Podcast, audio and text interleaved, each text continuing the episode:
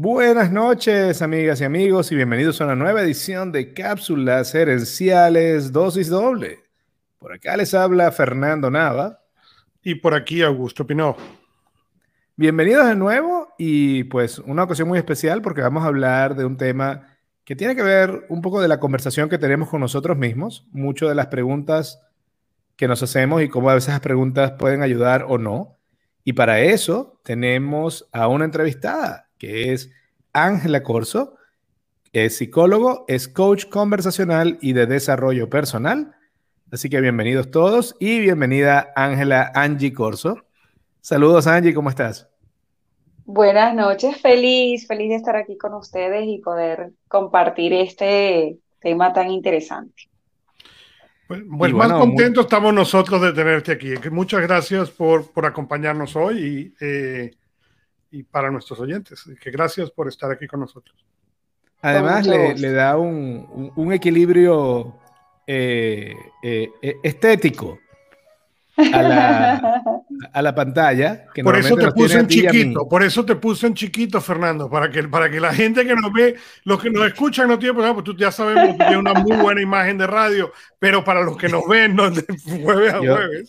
Yo siempre he dicho, en Mercado teníamos en Venezuela teníamos esa frase, galán de radio. Galán de radio. Exacto. Pero bueno. Bueno, Angie, eh, cuéntanos un poco eh, antes de arrancar el tema, vamos a hablar de preguntas, eh, vamos a hablar de, conversaciones que tenemos con nosotros mismos. Eh, durante la semana, en el programa, en Cápsulas Gerenciales, estuve hablando acerca de preguntas poderosas y preguntas debilitantes, lo que en inglés se llama empowering and disempowering questions. muchas veces a nosotros mismos y a los demás les hacemos preguntas que no son preguntas que son, que son a veces juicios o acusaciones.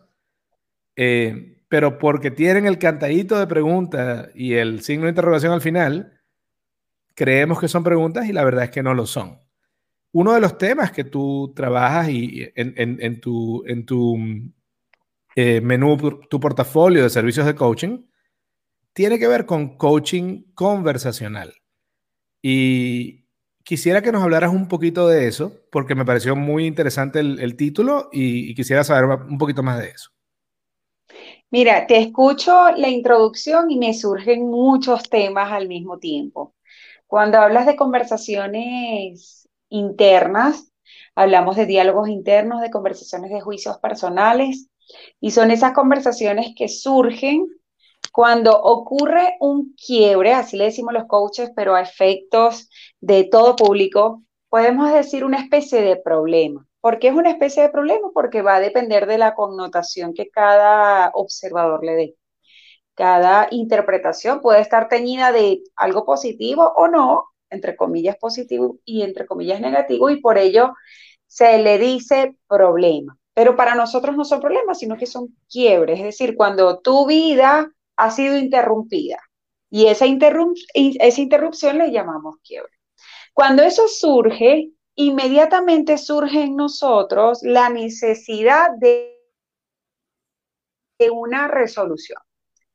Cuando tenemos conversaciones internas, generalmente esa conversación no nos saca a una solución, porque son conversaciones en donde nosotros estamos Quizás en la queja, en el juicio, como tú le decías hace rato, quizás estamos buscando un responsable y generalmente no lo, no lo asociamos a nosotros, a nuestra responsabilidad, sino más bien buscando un culpable afuera.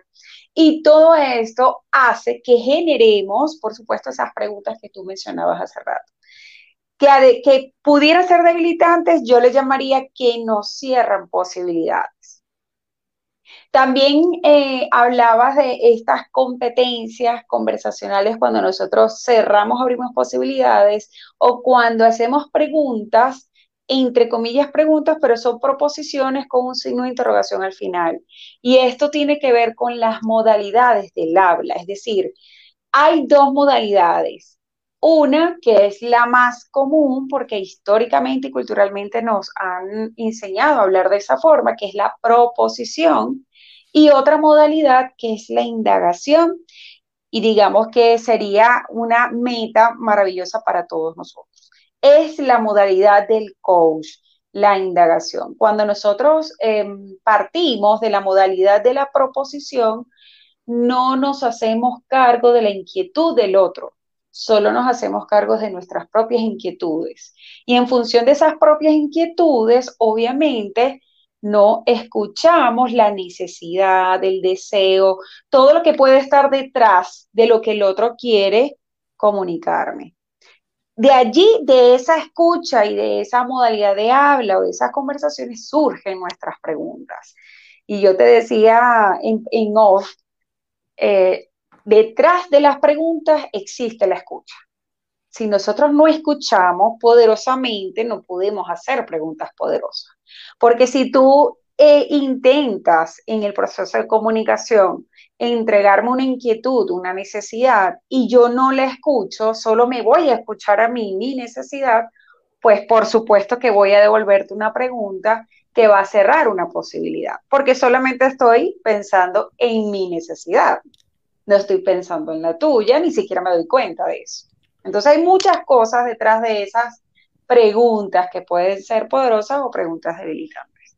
Correcto, y yo creo que tú dices un punto muy importante, perdón Fernando, eh, un punto muy importante para la gente que nos escucha de qué estamos haciendo.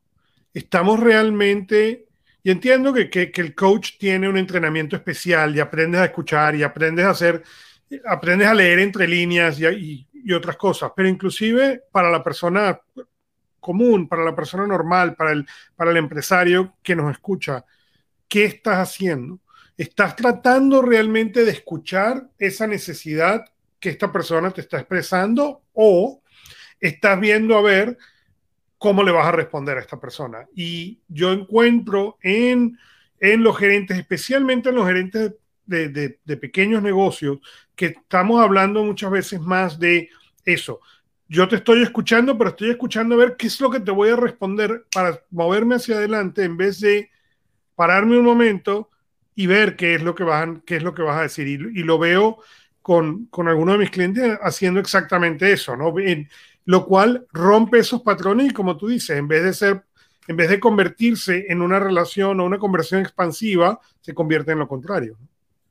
Exactamente, exactamente. Y es que la escucha tiene distintos niveles de apertura. La primera es cuando simplemente escuchamos esas palabras, eso es lo semántico, los símbolos, pero no escuchamos lo que hay más profundo, que son esas necesidades, esas inquietudes, incluso cada vez que nosotros entregamos una información al otro, le estamos haciendo una petición, le estamos haciendo una solicitud. Cuando nosotros tenemos la capacidad para escuchar en ese nivel de apertura, podemos detectar esa necesidad o esa solicitud. Pero si no lo hacemos o, estamos en la postura de escucho para responderte, pues solamente nos quedamos en el primer nivel de apertura. ¿Y cómo podemos saber la calidad de la escucha que yo estoy eh, ejercitando en el día a día? Sencillo, mirar cómo son nuestras relaciones. ¿Por qué? Porque las relaciones son la radiografía de nuestras conversaciones, son la radiografía de nuestra escucha. Si yo en el, en el interior de mi hogar tengo una relación con dinámicas disfuncionales porque mis conversaciones son disfuncionales, no son profundas, son superficiales. Si mi relación de pareja, mi relación laboral, incluso la relación que tengo conmigo, conmigo misma no coincide con los resultados que yo deseo, los resultados esperados, lo primero que necesito revisar es la calidad de mis conversaciones. Y antes de esa, de esa conversación existe la calidad de la escucha, en qué apertura estoy escuchando. ¿Qué sucede? Que culturalmente, en el proceso de comunicación que hemos aprendido, el habla tiene un protagonismo. Y si nosotros podemos desmenuzar ese proceso de comunicación, vamos a comprender que no tenemos mecanismos biológicos para, como dice, emisor, receptor, decodificación, mensaje. No hay un mecanismo biológico para decodificar esos mensajes. Eh. Lo que sí existe en nuestra escucha es una estructura que tiene que ver con mi estructura personal que se ha formulado a través de toda mi historia. Y en esa historia, que, yo siempre le, le, pongo una analogía, y es que imaginemos que tenemos un morral puesto, y en ese morral vamos a colocar toda nuestra interacción con el otro, todas nuestras nuestros temores, nuestros miedos, traumas, aciertos, desaciertos, todas esas experiencias desde el día cero hasta hoy, lo vamos a colocar ahí en el morral. Y a través de ese filtro, ese morral es que nosotros escuchamos. Eso iba a decir, oímos con filtro. Sí, Totalmente. Entonces, cuando tú me entregas algo, yo paso esa información, lo percibo a través de todos mis sentidos y pasa, para mi interpretación, pasa por ese morral. Fíjate que en estos días alguien me decía. Y, fíjate, perdón que te voy a interrumpir, Angie, porque quiero que, que la gente que nos escucha, nos hemos escuchado en distintos países. Entonces, estamos hablando del morral, estamos hablando del bolso, estamos hablando del backpack, dependiendo del país donde estamos, ¿no? Y quiero hacer la clarificación porque tenemos pues escuché, oyentes en distintos lugares y a veces la gente escucha las palabras y dice, morral, ¿qué es un morral? ¿Es un backpack? ¿Es una bolsa? ¿Es el, bolso escolar? Eh, okay, pero perdón que te interrumpí, pero quería, quería, justamente estamos hablando de escucha, creo que es importante que, que los oyentes también tengan esa otra parte. Sigue, pero disculpa que te interrumpí. Y tú, tú acabas de hacer algo maravilloso y es verificar la escucha. Y justo era lo que les iba a comentar. Hace unos días alguien me dijo, yo soy responsable de lo que digo, no soy responsable de lo que tú escuchas. Y cuando nosotros comprendemos que la escucha tiene un protagonismo en el proceso de, la comunicación, nos hacemos responsables de verificar que lo que tú escuchaste es lo que realmente quiero transmitir. ¿Por qué? Porque una cosa es lo que yo te digo y otra cosa es cuando tú percibes y pasas por el filtro de lo que está en ese bolso, en ese morral o, o como nosotros le podamos llamar en el lugar donde estamos, por lo tanto, se crea una brecha intangible entre la comunicación de lo que yo quiero decirte, lo que tú vas a escuchar.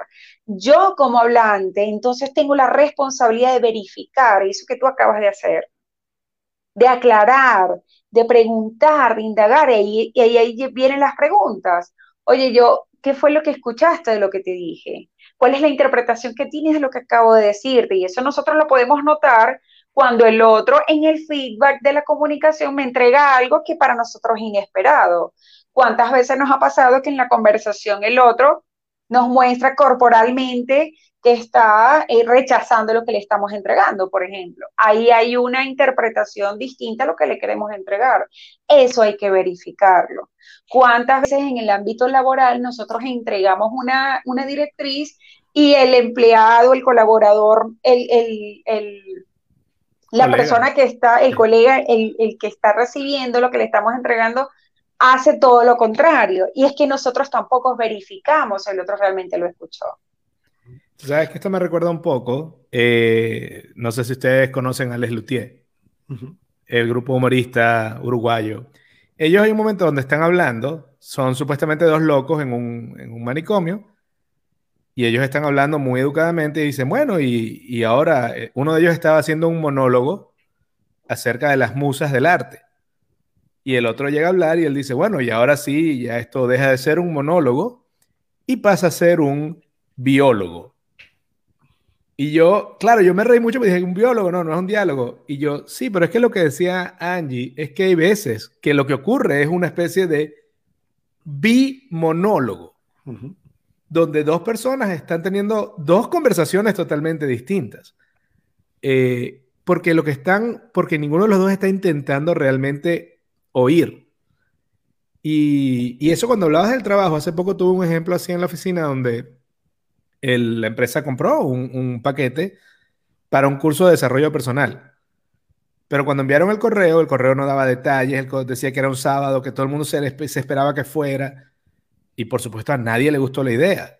Y yo le decía a todo el mundo, claro, pero es que, a ver, si yo agarro un Rolex y lo, y lo meto en un pañal usado, y, y con la misma agarro la caja del Rolex y le meto lo que iba en el pañal en la caja de Rolex, y te doy los dos envases, tú tienes ya una, una predisposición, como hablábamos, hay unos filtros que estamos aplicando al respecto.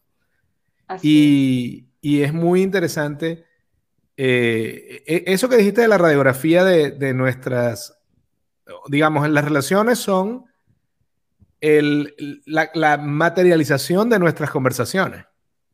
Eh, incluso y especialmente internas, porque creo que a la hora de la verdad, creo que es muy difícil tener una conversación con alguien cercano a largo plazo en un tono distinto al que te hablas a ti mismo. Así, totalmente de acuerdo. Eh, creo que no, no, al fin termina brillando eh, esa percepción que tenemos, ¿no? y yo hablaba, yo decía varios ejemplos de lo de las preguntas. Y uno de los que yo decía era, y, porque me ha pasado con mucha gente que quiere aprender inglés.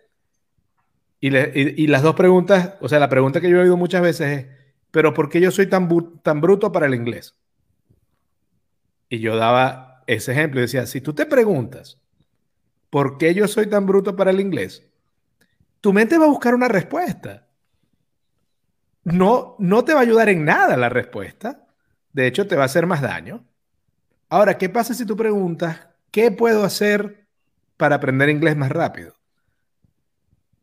aun cuando aunque pareciera que es lo mismo, cuando analizas hacia dónde te llevan las preguntas, es lo que yo le digo a la gente, las preguntas son como caminos y los caminos distintos te llevan a sitios distintos. Así.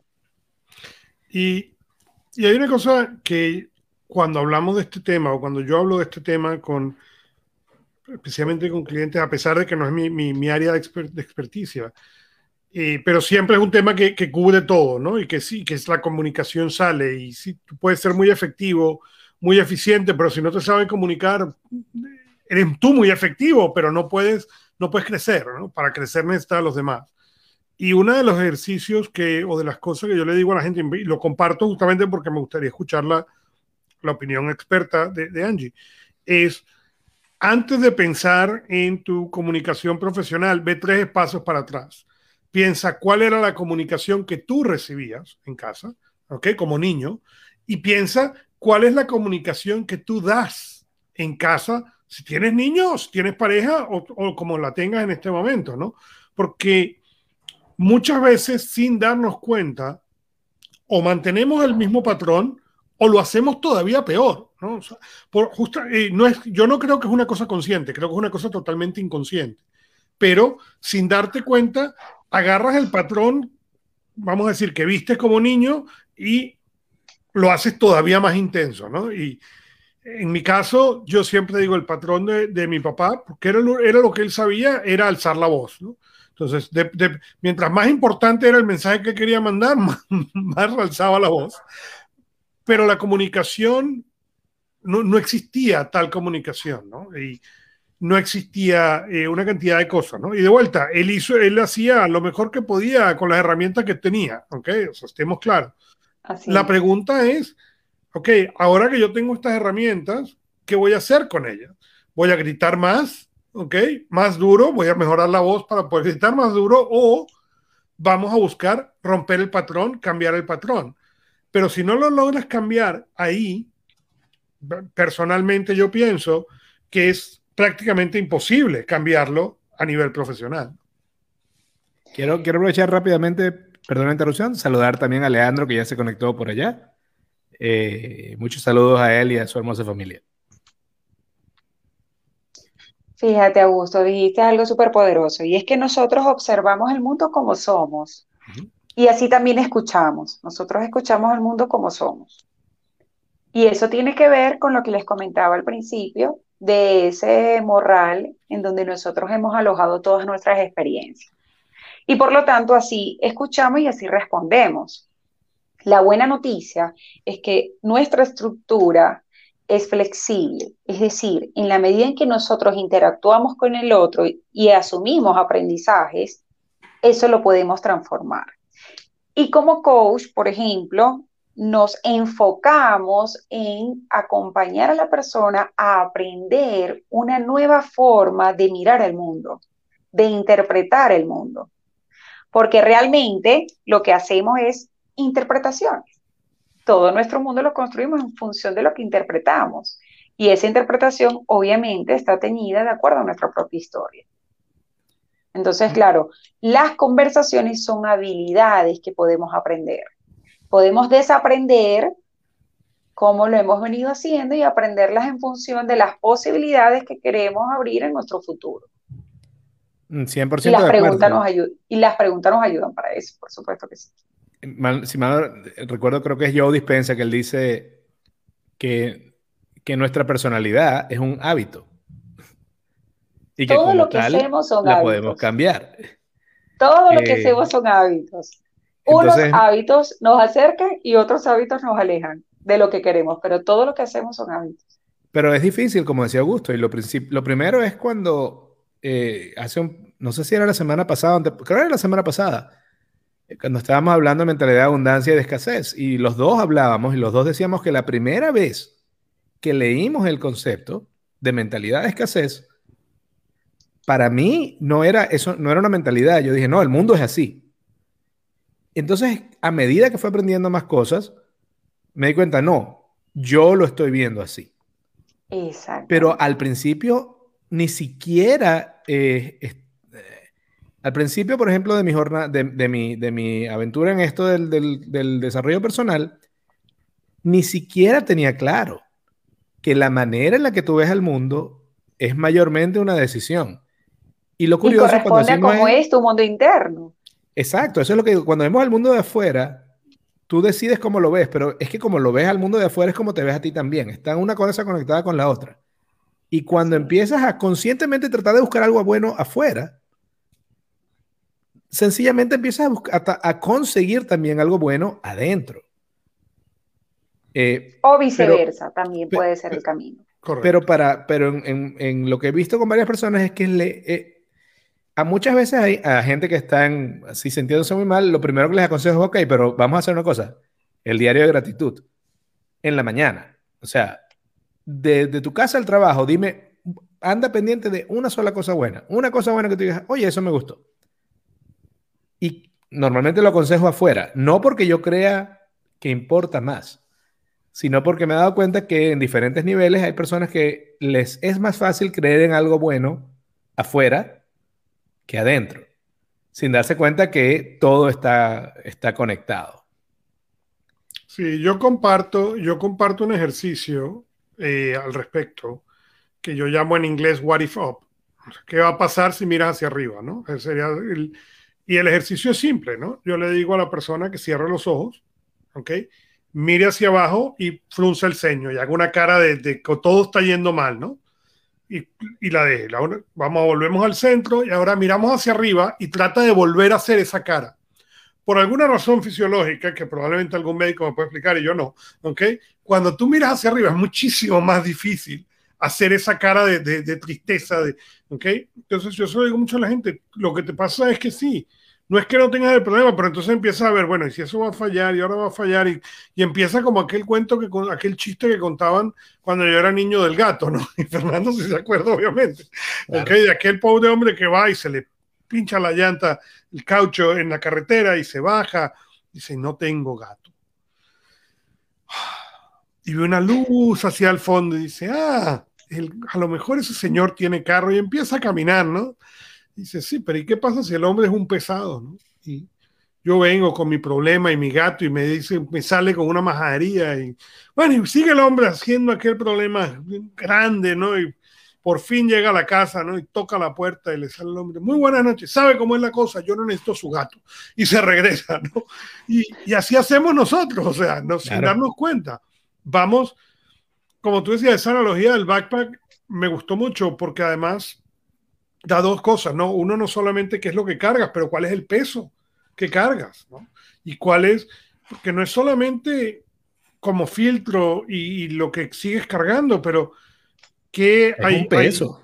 es un peso. Hay una historia, hay un, chiste, historia, no sé, anécdota que a mí me gusta mucho de un monje que usa en la ciudad de Nueva York, ¿no? Y de estos monjes que no pueden eh, tocar a las mujeres. Y hay una anciana tratando de cruzar la calle y viene un taxi a alta velocidad y corre el monje, agarra a la viejita y la cruza y no la atropella el taxi, ¿no? Y cuando se para ese semáforo, los otros monjes horrorizados se le acercan y, le, se le acercan y le dicen, pero hermano, has roto tu voto, nosotros no podíamos tocar a una mujer, cargaste a esa mujer.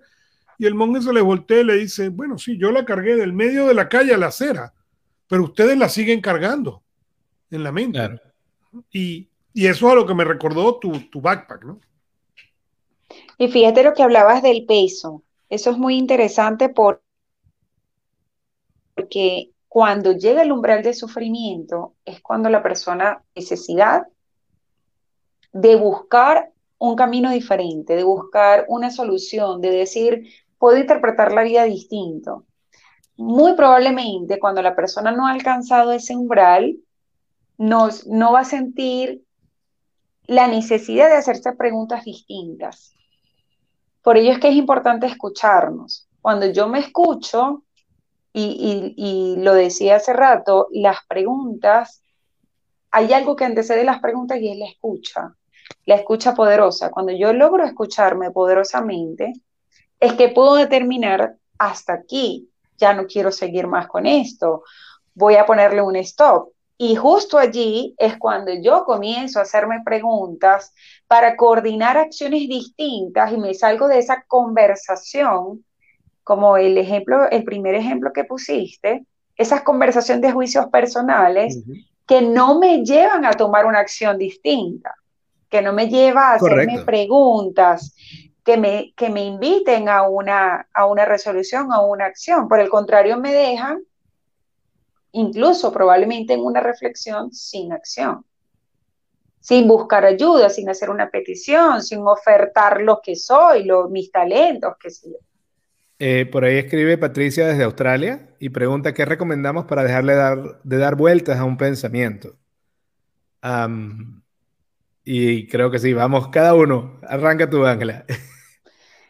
Mira, eh, hay varias técnicas bien efectivas para pararnos en el presente, porque básicamente cuando damos muchas vueltas a esos, a esos pensamientos es porque estamos en un tiempo distinto al que estamos habitando. O estamos en el pasado o estamos en el futuro. Sin embargo, la invitación que yo te hago es a preguntarte constantemente, cuando tengas ese, ese pensamiento repetitivo, hacia dónde quiero ir con esto esto que estoy haciendo me va a acercar o me aleja este pensamiento que tengo. De forma que la interpretación que está rondando en tu mente la puedas poner en, un paréntesis. Eso sería lo más sano. Que nosotros tenemos esos estímulos, percibimos a través de todos nuestros sentidos y la interpretación que nos hacemos, que no la podemos evitar, la ponemos entre paréntesis para cuestionarla y nos ponemos como una posición distinta, como si estuviéramos en tercera posición y desde afuera miramos la interpretación y decimos, ¿hacia dónde me lleva esto?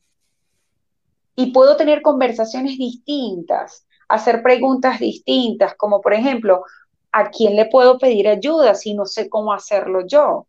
O de repente puedo abrir una conversación para una posible conversación, que es un, un, tipo de conversación. Y digo, mira, ¿será que tú puedes ayudarme en algún momento? Ya ahí estoy abriendo una conversación diferente. Lo principal es darme cuenta de qué estoy interpretando y si eso me acerca o me aleja del lugar donde yo quiero llegar. Y si no sé hacerlo, entonces me pregunto, ¿a dónde quiero ir yo con esto? Por lo menos para determinar ese lugar que yo quiero, a donde me quiero acercar o ese lugar distinto donde quiero salir de donde estoy hoy. La meditación es otra, otra forma de estar en el presente. La contemplación. Hay, varias herramientas. Eh, creo que cuando normalmente cuando tenemos un pensamiento, eso, a mí me encanta la palabra en inglés para eso, que es eh, rumination. Normalmente cuando le damos la vuelta mucho a un pensamiento, rumination es cuando le damos muchas vueltas a un pensamiento del pasado o a un hecho del pasado. Y worrying, preocuparse, es al futuro. Eh, y a veces es como, cuando tú hablas de cuando nos escuchamos, teniendo a veces conversaciones conmigo mismo, cuando he dicho cosas que yo digo, que, cuando las, las, escucho en mi cabeza, cosas que me estoy diciendo a mí, paro de una vez. Y, creo que una de las, de las maneras es, cuando tenemos esos pensamientos, es tratar de voltear, de buscar la pregunta. Ah, hay una cosa que se llama, un libro que se llama Don't Think of an Elephant, acerca de marcos mentales, pero lo que te dicen ellos es que si yo te pido a ti, no pienses en eso, en eso es lo único que puedes pensar. Entonces, no, piensa en eso. pero decide qué sombrero te vas a poner. ¿Te vas a poner el sombrero de el, del interrogador policial o te vas a poner el sombrero del investigador científico? Porque un interrogador, en un interrogatorio policial, y saludos también a mi mamá que se conectó y que le encantan los programas de, de policías, un interrogador policial parte del supuesto que eres culpable y está todo el tiempo haciéndote preguntas para tratar de pillarte en tu, en tu culpabilidad. Y eso es lo que hacemos a veces con nosotros mismos cuando hacemos esas preguntas. Muchas de esas preguntas arrancan con ¿por qué?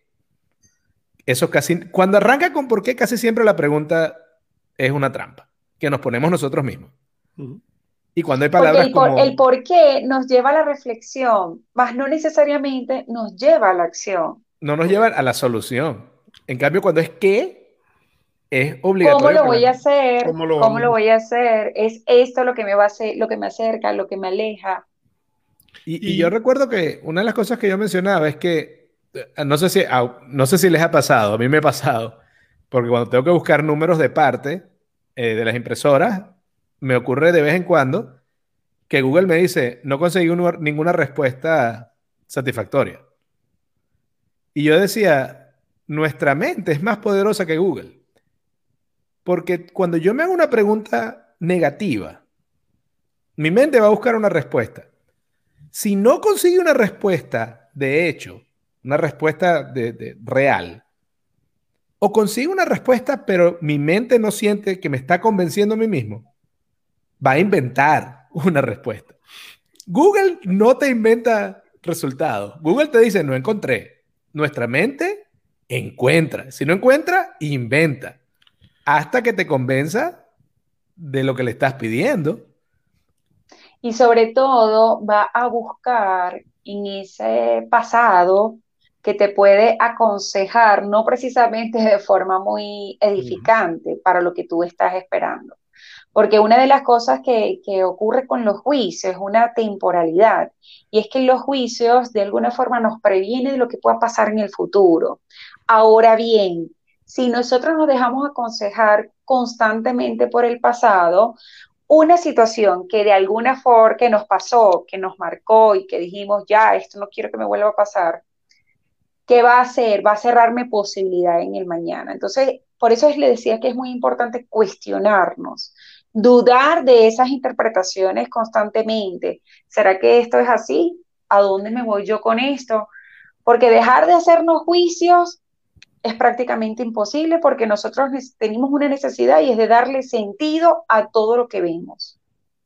Ahora bien, si el juicio me cierra o me abre posibilidades, sí depende de la conciencia que yo tengo de esos juicios. Mm.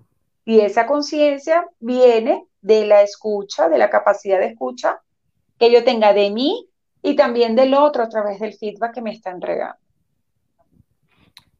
Y mm,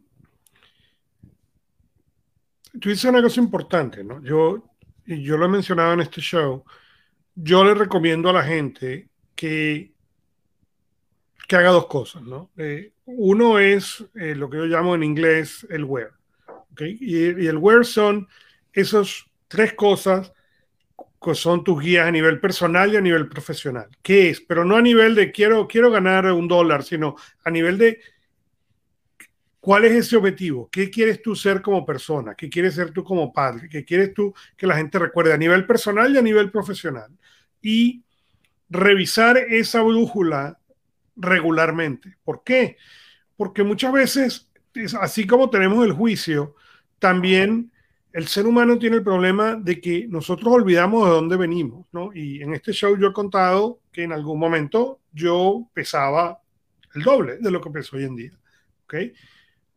Pero el problema no es que yo pesara el doble, el problema es que mi mentalidad, mi, mi cerebro no dice, bueno, sí, pesabas el doble, pero ahora no. No, no, no. El cerebro te ve, ¿ok? Como si tú todavía pesaras esos 400 libras, no como estás pesando hoy en día 182. Entonces, es muy importante revisar eso para que el cerebro diga, ah, sí, mira, es, tengo que, no voy a estar consciente del ajuste, pero como lo reviso tan consistentemente, me doy cuenta de que esos cambios han ido pasando, número uno. Y número dos, ¿cuáles son esos del inglés triggers? Eh, eh, detonantes, detonantes que te llevan de regreso.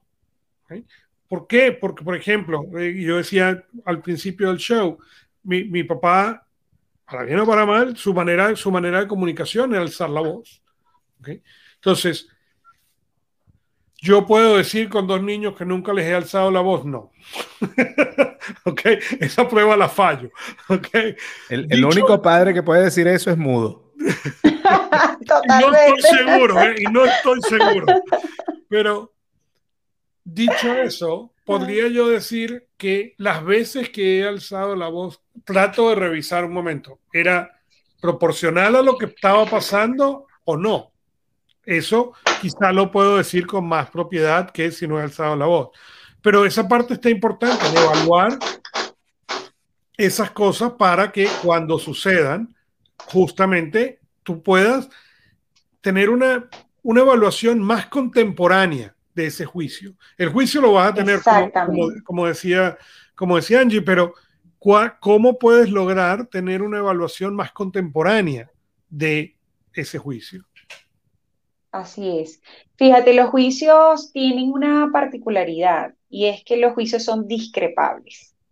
Y esa es la diferencia de las afirmaciones que hacemos dentro de los actos lingüísticos, porque podemos confundir las afirmaciones o, las declaraciones como ah, positivas, ¿no? Yo estoy bien y eso es una afirmación. No, la afirmación dentro de las competencias conversacionales tiene que ver con todo lo que yo, de, yo expreso para describir una realidad, una situación o describir al mundo. Los juicios, por el contrario, son generativos. ¿Qué quiero decir con que son generativos? Generan realidades nuevas a partir del momento en que yo he elaborado el juicio. Y esa realidad nueva que yo estoy elaborando, que yo estoy generando, puede ser positiva o no para mí o para el otro. Porque yo puedo decir, tener un juicio de mi hijo y decir, mi hijo es inteligente. Pero a lo mejor otra persona lo conoce y dice que no, por eso es discrepable. Como yo puedo decir de mí misma, es que yo soy bruta para el inglés, como decía Fer hace rato. Eso es un juicio que yo puedo discrepar en la medida de que, de que yo aprenda el idioma, de que yo me dé cuenta que yo he aprendido otras cosas. Es decir, no es que soy bruta, es que quizás no he tenido la estrategia adecuada para el aprendizaje. Esa es una forma de nosotros intervenir los juicios que hacemos. Primero comprendiendo que no estoy describiendo algo, que estoy generando algo a partir de eso. Porque todo lo que es discrepable son juicios. ¿Qué sería una afirmación? Cuando yo digo, por ejemplo, eh, París es la capital de Francia. Eso es una afirmación, estoy describiendo una realidad. Ahora, ¿cuál sería el juicio? Mi interpretación. París es una ciudad bellísima. Claro, claro. A mí se me ocurre con eso que tú dices, lo primero que me viene a la cabeza es un, una interpretación es hace frío o hace calor. Exacto, es lo que tú estás percibiendo. Lo que pero la temperatura no es una interpretación. No es una interpretación. Ahora, es. curioso, con esto que decía Patricia, eh, por haber vivido muchas veces la, rumiar esos pensamientos, es, muy, es muy cómico porque en lo que te empiezas a, meter como en esa espiral, te vas yendo y yendo y yendo hacia abajo, y hasta que alguien no te pregunta o tú mismo te preguntas, ok, como decíamos ahorita, vamos a ver el mapa, a ver si esa es la capital de Francia, o vamos a ver la temperatura, o sea, vamos a buscar en el plano de los hechos qué tan cierto es eso que estás diciendo. Por ejemplo, una pregunta que hay, una de las preguntas que yo usaba de ejemplo era, ¿por qué a mí nadie me ayuda? Y entonces yo decía en el programa, ¿no? O sea, ya va, hay 7 mil millones de personas en el mundo, pero a ti nadie te ayuda. Nunca. Y es cuando empiezas, cuando empiezas a ver esos juicios de nunca, nadie, siempre, es casi que una vez una, una, una especie de señal o un fuego artificial que te dice, eso no es una pregunta, eso es un juicio. Todo lo que es interpretativo son juicios. ¿Me escuchan bien? Sí, sí, sí, te escucho bien. Por acá te envía saludos. Eh, dice mi mamá, excelente, joven y bonita. te manda a decir. Tan bella. Muchas gracias por lo que me toca. Esos juicios a mí me, me gustan mucho. Eh. Porque son discrepables, ¿cierto? Habrá otra persona que dirá, no, mira.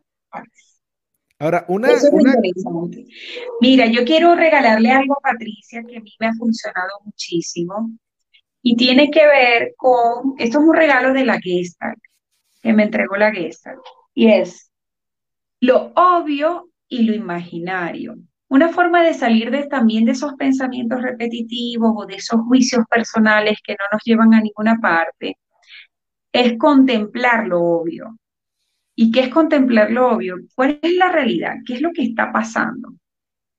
Para poder separar eso que está ocurriendo de lo que yo estoy interpretando de lo que está ocurriendo. Porque muchas veces nos quedamos dando vueltas en lo imaginario. Y la mayoría de los quiebres del ser humano o de los problemas del ser humano tiene que ver con esos imaginarios, con esas interpretaciones que estamos haciendo de la realidad que estamos interpretando. La realidad es, nosotros no podemos cambiar la realidad. Lo que podemos cambiar es cómo la interpreto, cómo me la imagino. Y un mecanismo sano es poner entre paréntesis, y, lo repito mucho porque esta es una solución simple, Probablemente no sea fácil, pero es simple. Es separo. Esta es la realidad y qué estoy interpretando de la realidad. Porque esos pensamientos que están dando vuelta en mi mente tienen que ver con mis imaginarios, no con la realidad. ¿Sí me explico? Sí. Muy interesante. Eh, Augusto, tú hablabas de la historia del gato. Y eso me lleva a un tema que es muy, que me, me parece que va de la mano de esto de las preguntas de la conversación con uno mismo, de las preguntas poderosas y las preguntas habilitantes, que es el tema de la profecía autocumplida. Correcto. Y me recuerda también la, fábula que ella, la historia del elefante, de que el elefante cuando es bebé lo amarran con una, con una cuerda una, y claro, el elefante no la puede arrancar porque es bebé. Pero luego el elefante, cuando ya crece y es capaz de arrancarla, no lo intenta porque el programa que tiene en su mente es que no puede. Porque sigue pensando, como decías tú, con la versión de sí mismo que era cuando creó el trauma. Sigue pensando, yo soy ese elefante pequeño que no puede con la cuerda.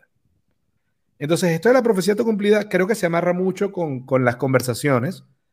porque si yo digo, es que yo, si por ejemplo digo que yo soy muy bruto en matemática, probablemente no me siente a estudiar bien matemática porque siento que soy un bruto y como no estudio matemáticas, salgo mal en el examen. Y cuando salga mal en el examen, entonces voy a decir, ves, es que yo soy bruto más matemática. Yo pensé que tú te referías al cuento del elefante con el cual yo, gracias a ese, yo pasé mi, obtuve mi título de abogado en el cual yo decía, ¿qué me voy a estudiar hoy? El elefante. Y cuando llegaba al examen decía, la pregunta única, la hormiga. La hormiga yo lo que me estudié fue el elefante. Bueno, vamos a ver cómo le vamos. La hormiga es un animal muy interesante y un día el, elefante pisó el hormiguero. El elefante, en cambio, déjeme que le digo de los cuatro y, cuatro, páginas sobre el elefante. Claro. Eh, una, de una de las cosas que me parece cuando estuve viendo este tema eh, con el, caso de la profecía cumplida, el, concepto fue, acuñado en el 32, en el 1932. Eh, bueno, mentira, a principios del siglo XX. Y resulta que es que en el, eh, uno de los ejemplos que usa el autor que, lo, que acuña el concepto, que se llama Robert King, es que en 1932 había un banco llamado The Last National Bank, el último, y empezaron a haber rumores de que el banco estaba mal pero no había ningún problema en el banco. Pero los rumores fueron rodando y la gente se empezó a preocupar. Y como la gente se preocupó, sacó sus ahorros. Y como la gente sacó los ahorros, el banco quebró. Entonces, es eso donde me pareció un, el concepto, yo lo conocía, pero la manera en, lo que la que lo define el autor que crea el concepto es, básicamente él te dice, es una mentira que genera una conducta Y la conducta termina volviendo verdad a esa mentira. Así es. Igual sucede en la experiencia humana. Y es que cuando nosotros estamos construyendo los hábitos, y fíjense que, repito, todo lo que hacemos son hábitos, absolutamente. Solo que hay hábitos que nos acercan y hábitos que nos alejan del resultado deseado. Detrás de esos hábitos que hacemos, nos alejen o no, nos acerquen o no, hay un juicio de identidad, que es básicamente lo que tú estás contando. Entonces, la pregunta aquí es, ¿quién estoy siendo en la construcción de este hábito?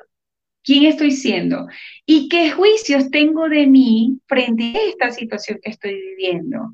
Frente a estas conductas o este comportamiento o este día a día, ¿quién estoy siendo? ¿Qué juicios hago de mí? ¿Qué historia me estoy contando de mí misma? Esas son preguntas que necesitamos hacernos para poder intervenir en eso que nos está alejando de donde queremos llegar. Ejemplo sencillo, cuando yo eh, quiero bajar de peso, quiero adoptar una rutina de ejercicio, pero pasan tres días y lo abandoné. ¿Qué me digo? Y a veces esto pasa y no me doy cuenta, me digo, claro, pero es que yo me lo saboteo todo. Es que es imposible que yo me cumpla una promesa. Es que yo, esos son juicios de identidad, del yo soy. Si yo me detengo a mirar esos juicios de identidad y me doy cuenta que yo me saboteo lo que emprendo, desde ese lugar, ¿cuál es mi emoción? ¿Cuál es mi impulso corporal que me invita a tomar la acción? ¿Cuáles son ¿Cuál es la mentalidad que acompaña las acciones que yo hago desde yo me saboteo? Pues obviamente no me va a invitar a una acción distinta. Me voy a quedar en mi saboteo. Bueno, y curiosamente, ahora que mencionas eso, porque he hablado ya dos veces de acciones, el eslogan del programa de cápsulas gerenciales es, eh, tu éxito lo construyes con acciones, no con ilusiones. Fíjatelo, yo quiero recalcar lo que tú dices del hábito. Y, tú dices que hay hábitos que nos acercan y hábitos que nos alejan. Y también eh, creo que es muy importante, tú vuelves a decir, todo lo que hacemos suele ser hábitos. Nuestra personalidad son hábitos. Lo que pasa es que muchos de esos hábitos no fueron creados conscientemente, ni fueron eh, creados con la intención de alcanzar nuestra siguiente versión de convertirnos en la persona que queremos ser. Eh, porque esa es una de las cosas que también yo muchas veces digo. Las metas no son importantes por lo que te da la meta, sino porque te conviertes en la versión de ti capaz de lograr la meta. Vamos a, creo que ahí viene de regreso, sí. Volví, ¿me escuchan? De regreso. Bienvenida de nuevo, Ángel. Muchas gracias. Bueno, aquí no hice ningún juicio personal para estar aquí con la emoción y a tono con la conversación nuevamente. Sí, es que así se sabe que es en vivo. Totalmente. Así Por cierto, me da risa, Patricia está en Australia, ya debe ser como, como Marte. Ay, imagínate. No, fuera de broma, creo que ya Allá sí. Qué rico que nos estás acompañando entonces. Qué honor. Es sábado. Pero, Augusto, estás en mute. Decía viernes en la mañana. No, ningún, ningún show que hagamos, si no tenemos al menos uno, estás en mute, pues estamos, es viernes al mediodía, está diciendo Patricia. Buen, buen provecho. Bueno, lo bueno es que sabemos que el viernes viene en camino, entonces es una cosa positiva, ¿no? Estamos seguros que hay un viernes que viene. Ahora, una cosa, fíjate lo que decíamos, lo que decía Ángela del hábito. Y vuelvo a lo del elefante. El hábito del elefante es pensar que no puede arrancar esa cuerda. Exacto. Y desde es un allí. Hábito que no lo acerca a lo que quiere. Exacto. Y es un hábito que no fue creado por el elefante a propósito. Así es. Cuando nosotros, eh, o por lo menos voy a hablar por mí, cuando yo como coach escucho a un cliente que me dice, no puedo generar una, no sé cómo crear el hábito del ejercicio. Entonces comenzamos con la indagación para mirar cuál es ese otro hábito que lo está alejando del ejercicio. Por ejemplo, el hábito de, revisar el teléfono una hora todos los días, de estar en las redes sociales, el hábito de sentarme y ver la televisión por horas, el hábito de decirme que no soy capaz de hacerlo. Y todo eso acompaña justamente el que no soy capaz.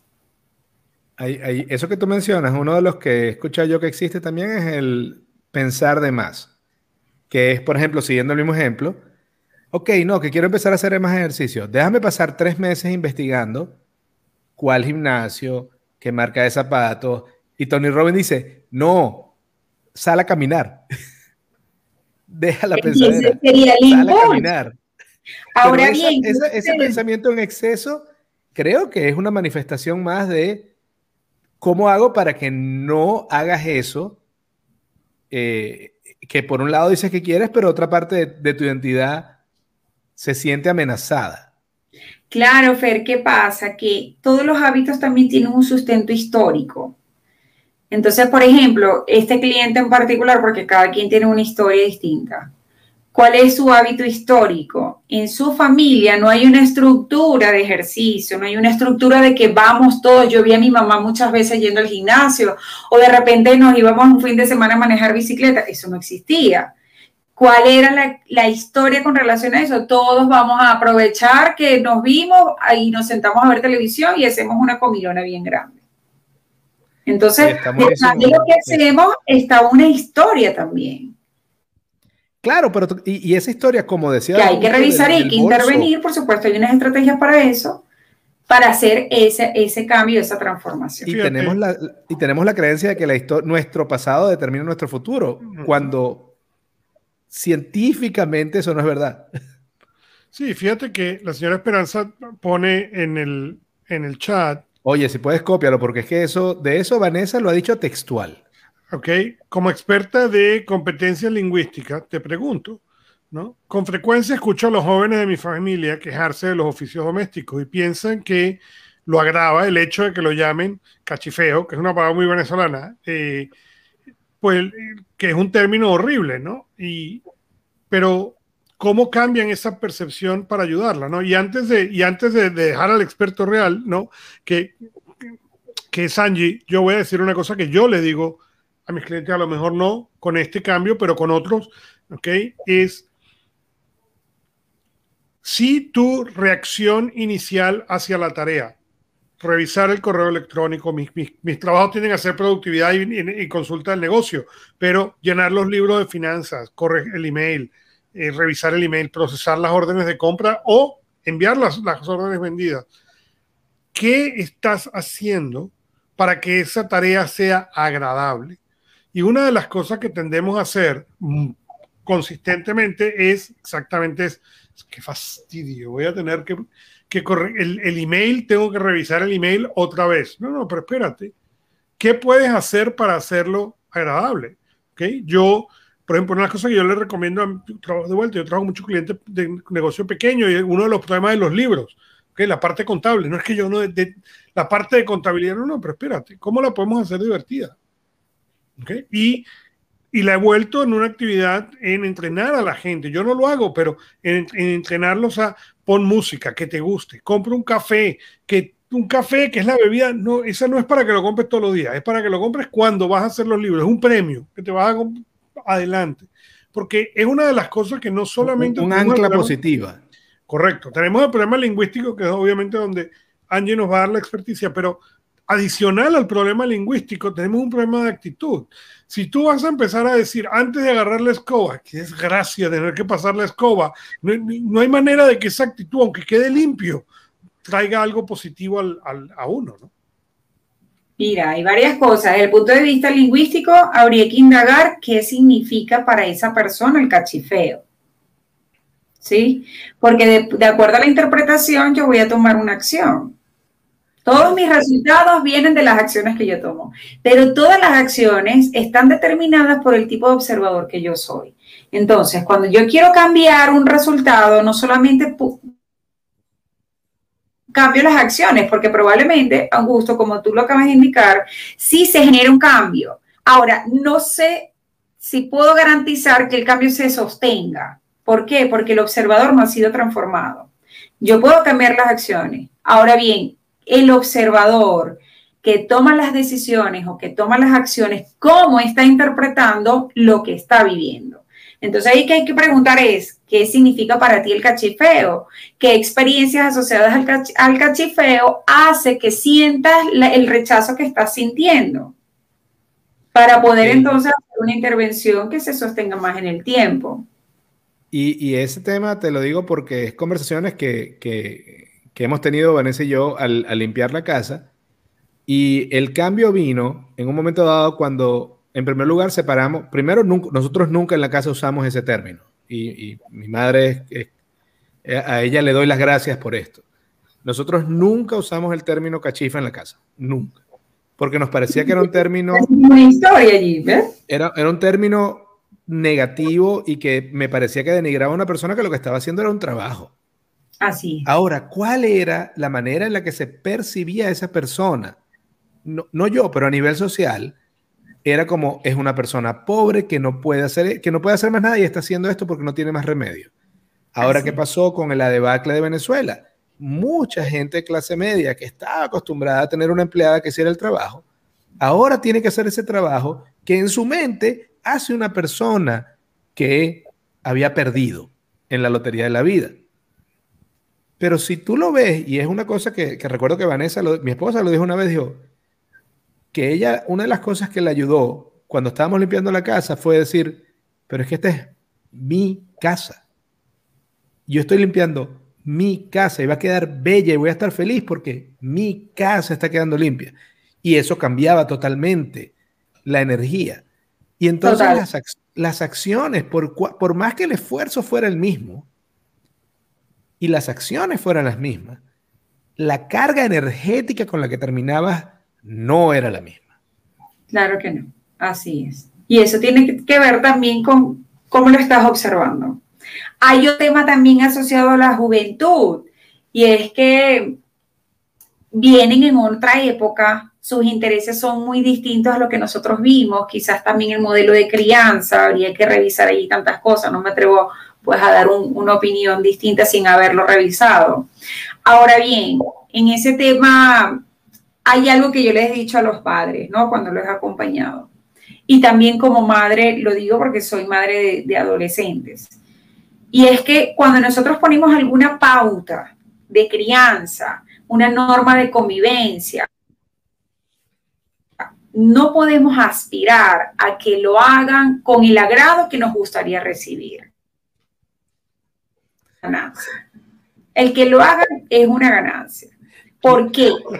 Porque, por ejemplo, yo le, digo, yo le digo a mi esposo, imagínate que nosotros salimos y no hay nadie en la calle, entonces decidimos pasarnos el semáforo. Pero fíjate, detrás del árbol estaba el policía. Se acerca y nos dice, mira, tienes una multa. Y nosotros como personas responsables, ¿verdad? Vamos a pagar la multa.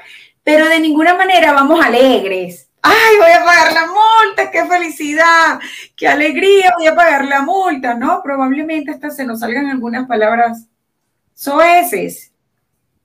¿Sí? Entonces, cuando el adolescente le ponemos unas normas, ya es una ganancia que lo haga. Ahora, si lo hace de mal humor y se queja, yo la verdad que eso no me determina, yo dejo que se queje y que ponga todo su mal humor, porque es como que está aprendiendo a adquirir una responsabilidad, está aprendiendo que la responsabilidad tiene una retribución, pero todavía no lo ve.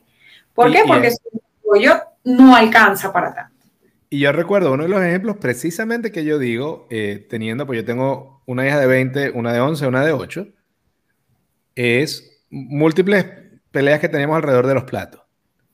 Ahora, lo que yo decía, el ejemplo que yo usaba es, eh, hablando de las preguntas positivas y las negativas. Si yo le preguntaba a ella, ¿por qué tú nunca lavas los platos? Eso no es una pregunta. Eso es una acusación.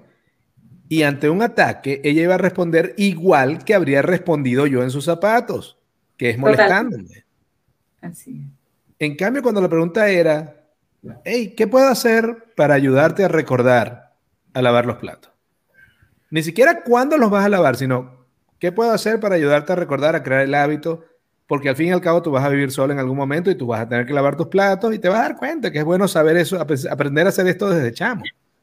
Y cuando le cambias todo eso, incluso en otras ocasiones donde, donde incluso la conversación fue, mira, yo sé que es fastidioso, lo que pasa es que cuando tú no los lavas, yo siento que tú te estás aprovechando de mí y no me gusta tener esa sensación.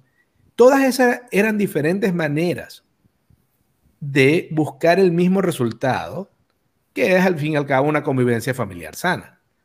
Pero también, eh, y, fíjate una vez más, cuando, y, me siguió dando vuelta lo del, lo del, lo del cachifeo,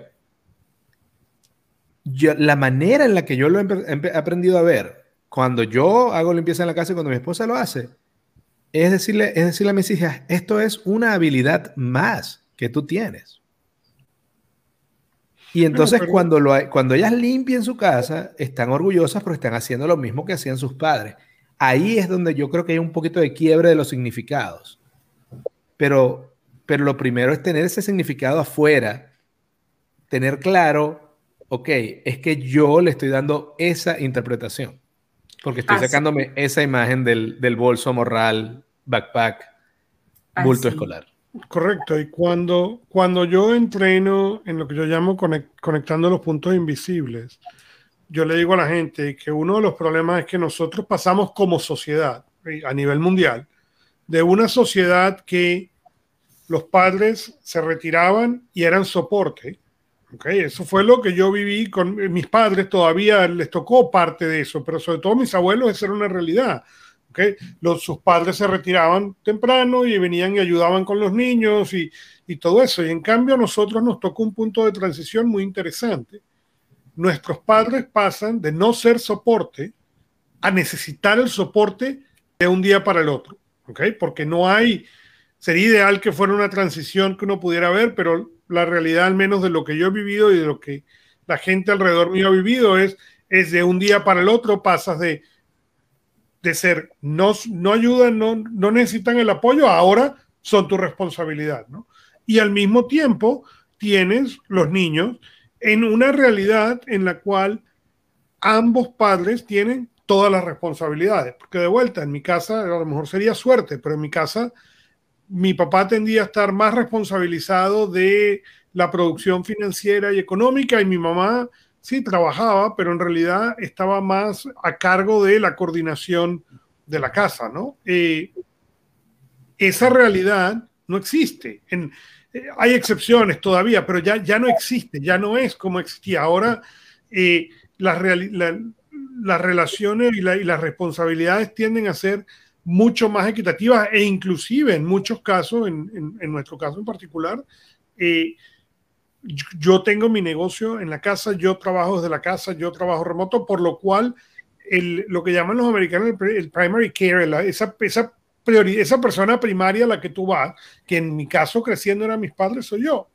¿Por qué? Porque los niños saben, el que está aquí soy yo, el que llega aquí previo a la pandemia soy yo. Entonces, ellos están acostumbrados a que esa es la relación que hay, ¿no? Y eso es un cambio que sucedió muy rápido, porque no fue un cambio de múltiples generaciones, fue un cambio de menos de generación y media.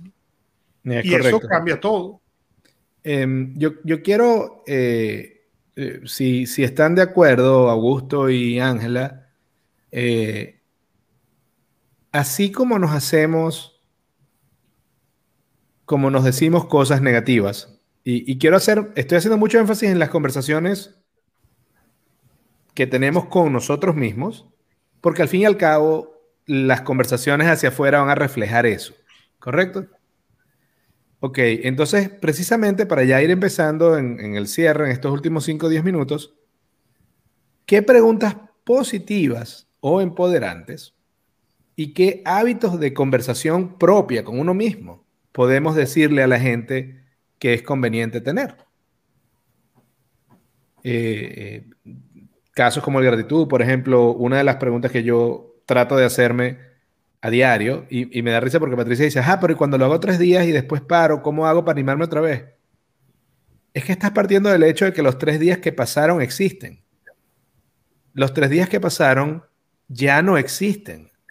Tú eres tú hoy, en este momento. Lo que existe en el pasado no existe. Así es.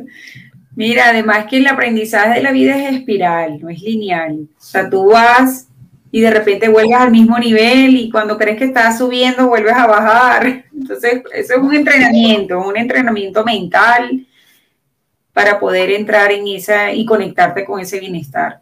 En estos días me decía una alumna que en, su reflexión del, del, programa que cursó con, conmigo, Decía, yo ahora estoy entrenando mi músculo espiritual. Eso me pareció muy bonito.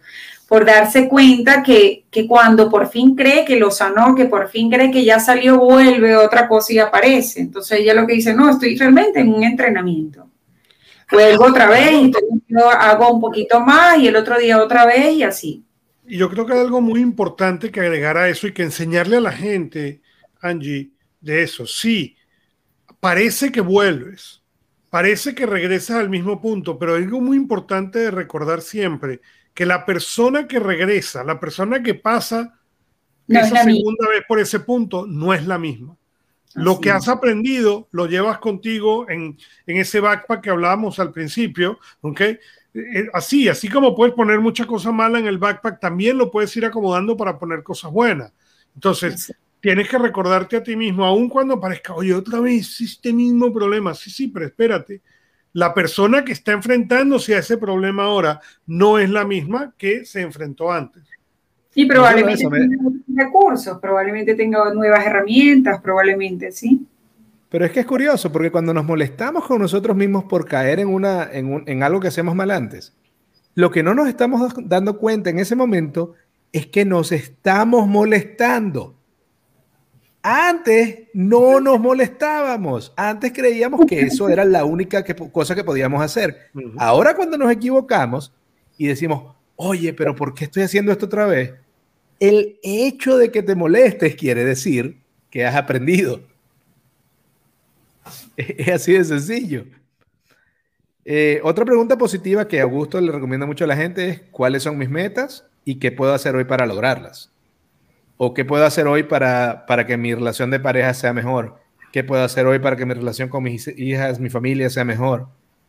O sea, esas preguntas que te abran caminos. El, el, asunto cómico es que, como dice Augusto y como dices tú, es un músculo. Si yo voy al gimnasio un mes, voy a ver un cambio. Y si dejo de ir, también voy a ver un cambio. Claro. Así es, así es.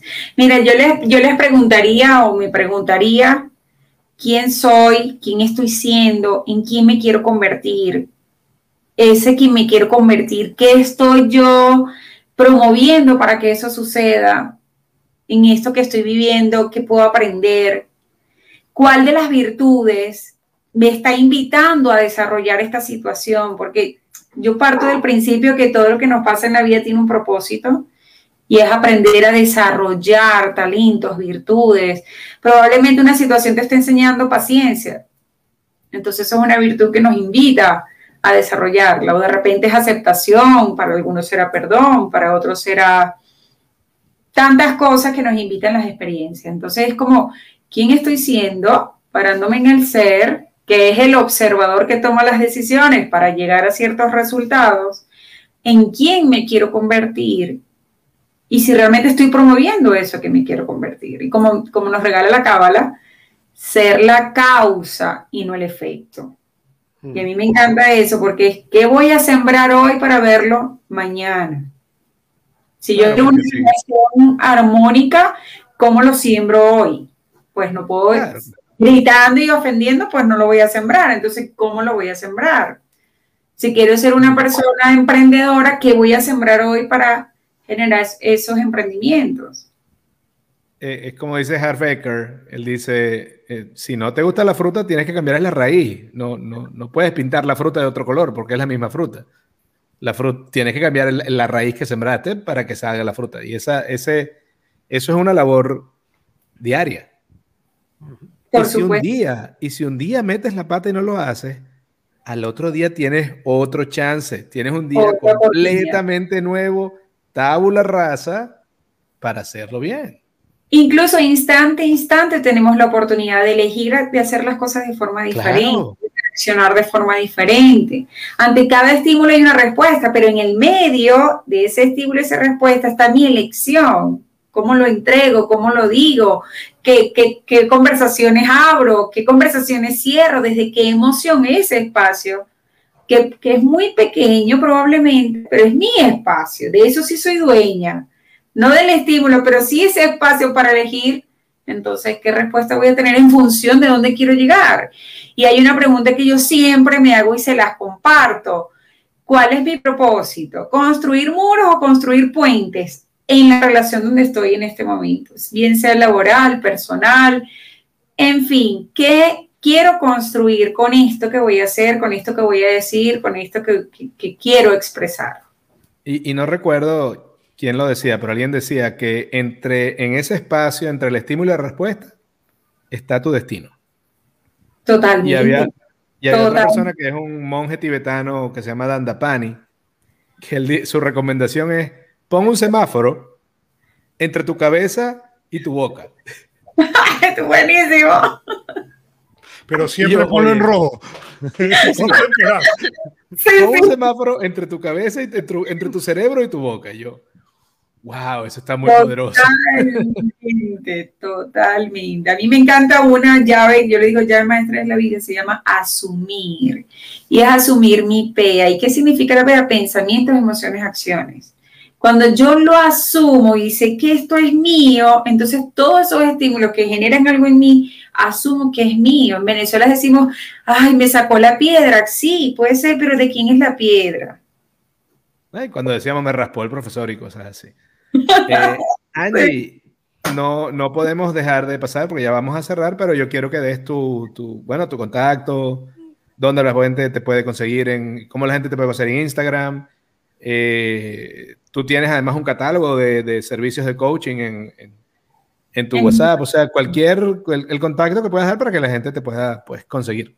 Claro que sí. Bueno, primero me pueden conocer a través de la página web www.angicorso.com. Allí tienen unos links que los va a llevar a mi móvil personal. También está mi Instagram, arroba angicorso en la web. Igual tiene botones para que vayan a mi WhatsApp personal y, ya ahí nos podemos contactar Esa, ahí está la página web. Excelente. Bueno, de verdad, gusto. ¿Algo más? No, yo no quiero, eh, quiero dar las gracias obviamente a Angie, pero no me quiero ir sin, sin, sin repetir esa parte. Recuérdate de ser la causa y no el efecto. Ese se convierte, pero si tengo que decir que es de mis, lo favorito que se, que se dijo hoy, piensa, así cuando estás pensando en ser la causa y no en el efecto, piensa por un momento, ¿estás construyendo muros o estás construyendo puentes. Porque... es correcto. Qué bello resumen, me encantó. Gracias. Bueno, de verdad, una vez más, Muchísimas gracias. Eh, esto estuvo genial. Eh, y una vez más, a todos los que nos escuchan, eh, Cápsulas Gerenciales está en YouTube, LinkedIn, Instagram y Facebook. pueden conseguirnos por todas esas vías. Muchas gracias por escucharnos. Gracias a Patricia, a Carla allá en Boston, eh, gracias también a Leandro, gracias a mi mamá que también se conectó. Eh, y bueno, de verdad, gracias a todos. Este programa estuvo súper entretenido. Y, pues seguramente haremos una repetición con algún otro tema porque de verdad nos salió muy bien. Angie, muchas gracias. Gracias a ustedes por esta conversación tan divina. Y ya, pues sencillamente puedo despedirme esperando que todos tengan algún, hayan tomado algún